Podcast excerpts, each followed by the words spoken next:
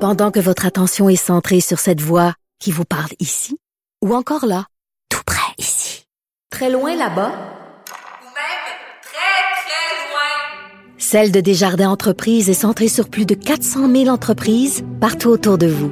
Depuis plus de 120 ans, nos équipes dédiées accompagnent les entrepreneurs d'ici à chaque étape pour qu'ils puissent rester centrés sur ce qui compte, la croissance de leur entreprise.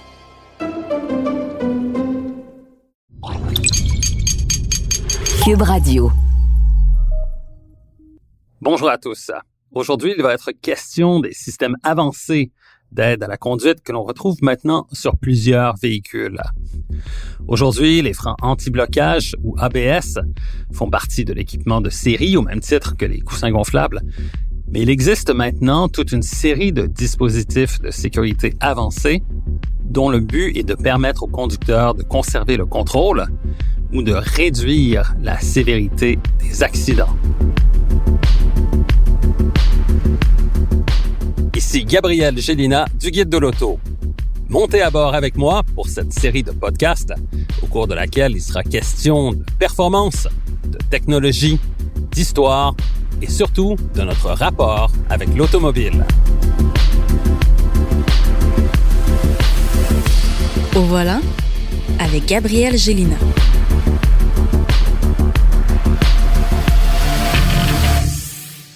Par exemple, aujourd'hui, plusieurs véhicules sont équipés d'un système automatique de freinage d'urgence. En gros, lorsque les caméras et capteurs détectent qu'un impact est possible, le système alerte le conducteur avec des signaux lumineux ou auditifs.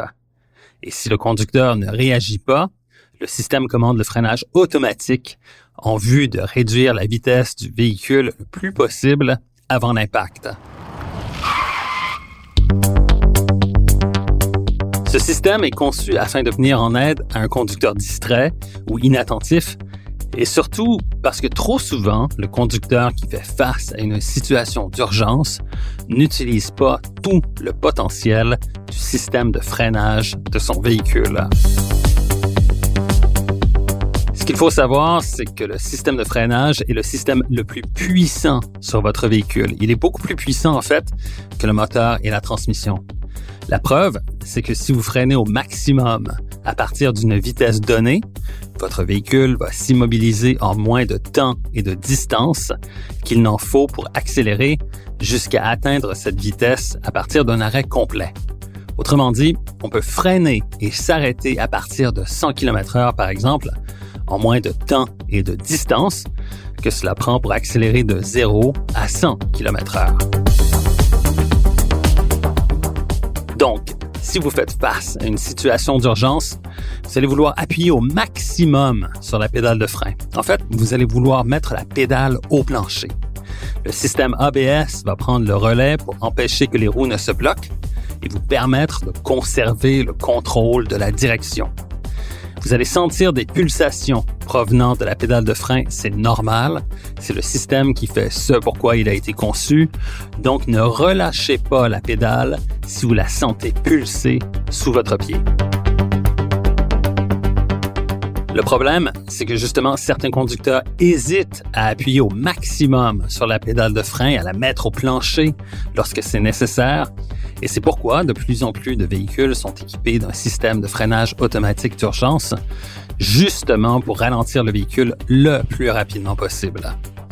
Et bien que ce genre de système peut vous éviter un accident grave, il ne faut pas s'y fier exclusivement. Donc, en situation d'urgence, n'hésitez pas freinez au maximum et laissez les freins ABS faire le travail tout en maniant le volant pour éviter l'obstacle.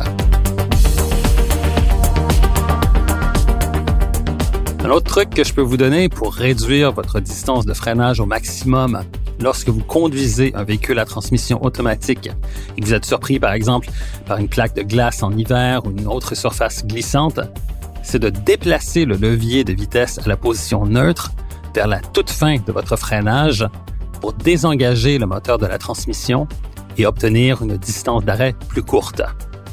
Pourquoi? Parce qu'avec un véhicule à transmission automatique, dès que l'on déplace le levier à la position drive et que l'on relâche les freins, le véhicule se met à avancer même si le conducteur n'exerce aucune pression sur l'accélérateur. Le moteur qui tourne au ralenti fait donc avancer le véhicule. Et pour le stopper ou pour le maintenir à l'arrêt, il faut maintenir une pression sur les freins. Bref, le moteur force toujours un peu contre les freins et cela a une incidence directe sur la distance d'arrêt. Souvent, lors d'un freinage d'urgence, passer au neutre à la toute fin du freinage peut faire la différence entre s'arrêter à temps ou frapper un obstacle. Maintenant, il est important de préciser que ceci ne s'applique que dans le cas d'un véhicule à moteur à combustion et donc ne s'applique pas dans le cas d'un véhicule à motorisation électrique. Sur un véhicule électrique, lors de la décélération ou du freinage, le moteur devient en quelque sorte une génératrice et l'action du freinage entraîne une récupération d'énergie qui alimente la batterie du véhicule et vient conséquemment réduire l'effort qui est demandé au frein. Donc, avec un véhicule électrique, on veut rester sur drive et profiter justement du freinage régénératif. En terminant, deux mots sur la condition des freins et des pneus, qui sont les éléments les plus importants pour assurer votre sécurité au volant.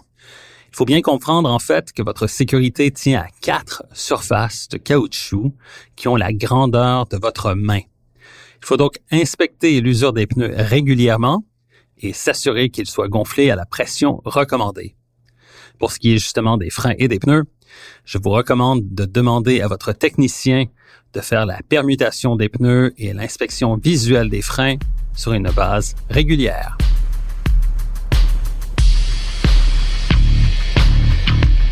Recherche et animation, Gabriel Gélina. Montage, Philippe Séguin. Une production, Cube Radio.